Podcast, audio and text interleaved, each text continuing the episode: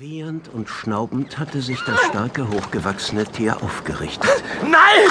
Geh weg, du verdammtes Biest! Die Hufe schimmerten nach dem Licht des aufgehenden Mondes. Und dann, ohne Vorwarnung, fuhren sie auf den jungen Mann nieder. Hilfe! So helft mir doch!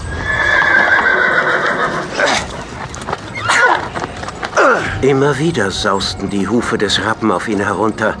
Seine Haut riss wie nasses Papier. Verdammt! Ich weiß, dass ihr mich hört! Wa- Warum hilft mir denn keiner? Aus unzähligen Wunden quoll Blut. Sein Körper war nur noch eine rote, zuckende Fleischmasse. Zum letzten Mal stieg der Hengst hoch. Sein rechter Vorderlauf zerschmetterte dem stattlichen Grafen den Schädel und beendete seine Leiden.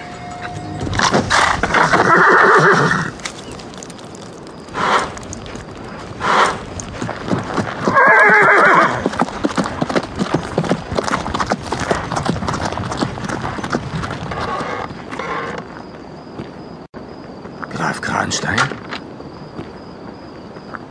Ist das Scheusal tot? Der letzte Tritt muss ihn umgebracht haben. Ich habe sein Genick bis in mein Zimmer krachen hören. Das geschieht ihm recht. Er war eine Bestie. Ja, erst gestern soll er ein junges Zigeunermädchen geschändet und ermordet haben. Nur weil er Geld hatte, glaubte er alles und jeden kaufen zu können. Und jetzt endet er in der Gosse. Mögest du in der Hölle schmoren. Oh mein Gott! Er ist nicht tot, Natürlich ist er das. Sowas überlebt keiner. aber er hat sich bewegt. Ich. Nein, nein! Hey, du hast sie doch nicht mehr alle. Drehst du jetzt völlig durch, Rudi? Doch der hartherzige Alte war nicht verrückt. Während Toni Gruber ihm hinterher schaute und sah, wie in seinem Haus alle Lichter erloschen, regte sich die Gestalt des edlen Grafen. Wie in Zeitlupe erhob sich der blutüberströmte Körper und ging schleppenden Schrittes auf Toni zu. Warum habt ihr mir nicht geholfen? Was? Warum habt ihr nichts getan? Graf Kernstein, ihr müsst doch tot sein. Ich lebe. Aber du nicht mehr. Mehr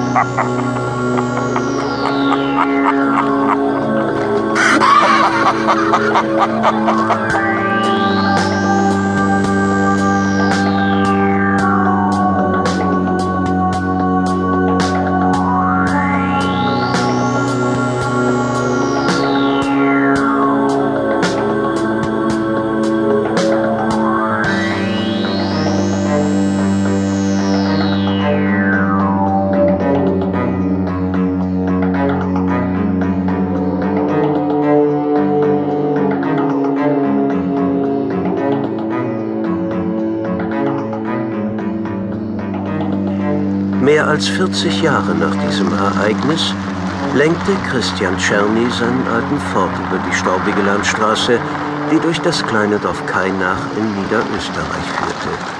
Neben ihm saß Sarah Brandner, seine Verlobte. Scheiße. Das hat uns gerade noch gefehlt. Was ist denn, Chris? Kein Benzin.